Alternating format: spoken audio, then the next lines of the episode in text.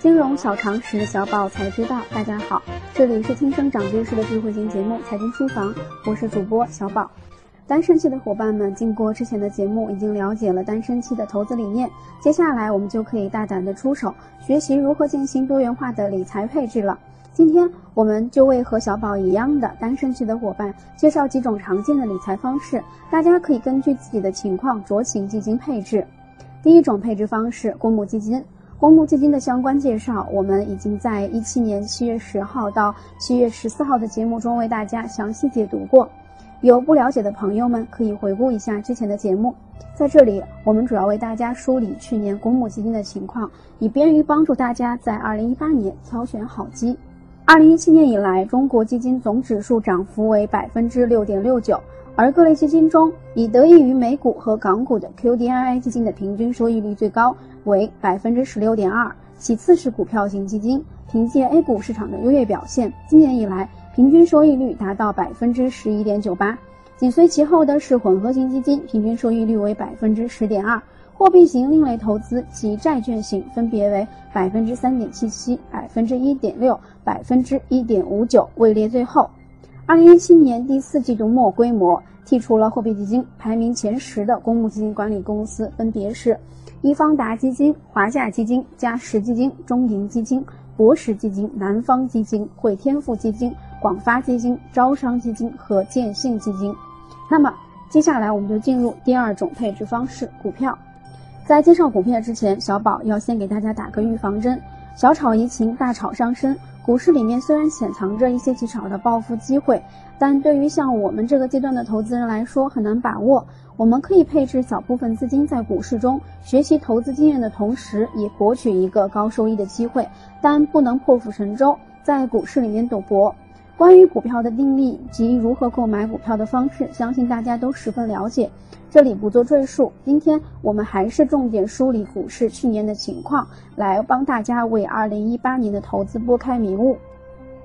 二零一七年大盘的整体行情形成了我们常听到的慢牛的格局，沪指从三千一百零五点涨到三千三百点左右，涨幅接近百分之六点五。上证五十涨幅近百分之二十五，创业板指数走势大相径庭，跌幅超过百分之十一，相差甚大。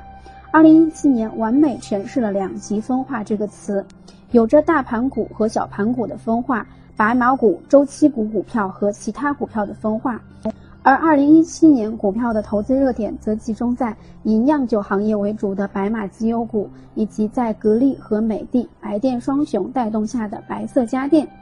除此之外呢，其他的投资方式还有私募基金、信托、期货、期权等。但由于这些投资方式起投门槛较高，而且风险较大，通常情况下并不适宜于财富储备并不丰厚的单身期伙伴，因此暂时不做介绍。最后，我们来介绍第三种资产配置方式 P2P。P2P 投资门槛较低，部分平台甚至百元即可投资，且越来越互联网化。大部分机构都可直接在线上 APP 购买赎回，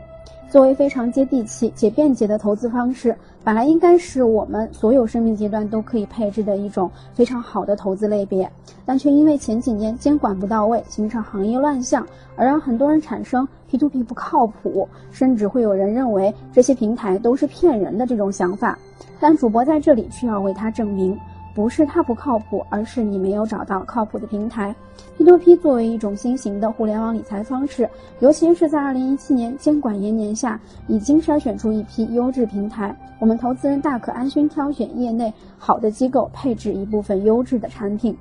据相关数据显示。二零一七年全年网贷行业成交量达到了两万八千零四十八点四九亿元，相比二零一六年全年网贷成交量增长了百分之三十五点九。二零一七年网贷行业总体综合收益率为百分之九点四五，相比二零一六年下降了一百个基点。嗯，这里要说明一下，一个基点等于百分之零点零一。由于目前整改正当时，预计二零一八年网贷行业综合收益率或将继续下行至百分之九左右。二零一七年 P2P 行业整体整改进程已进入收尾阶段，退出行业的平台数量相比二零一六年大幅减少，全年停业及问题平台数量为六百四十五家。而在二零一六年为一千七百一十三家，问题平台数量占比持续降低。二零一七年问题平台数量仅占比百分之三十三点四九，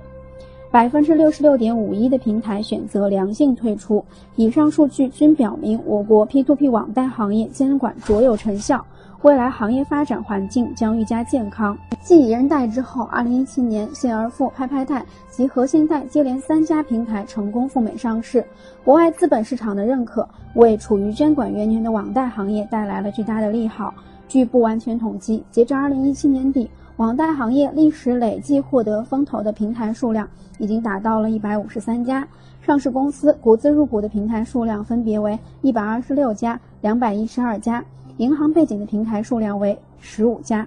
以上就是关于单身阶段的三种风险投资方式。明天的节目中，我们将为大家介绍一种性价比超高的保险类别——消费型保险，敬请期待。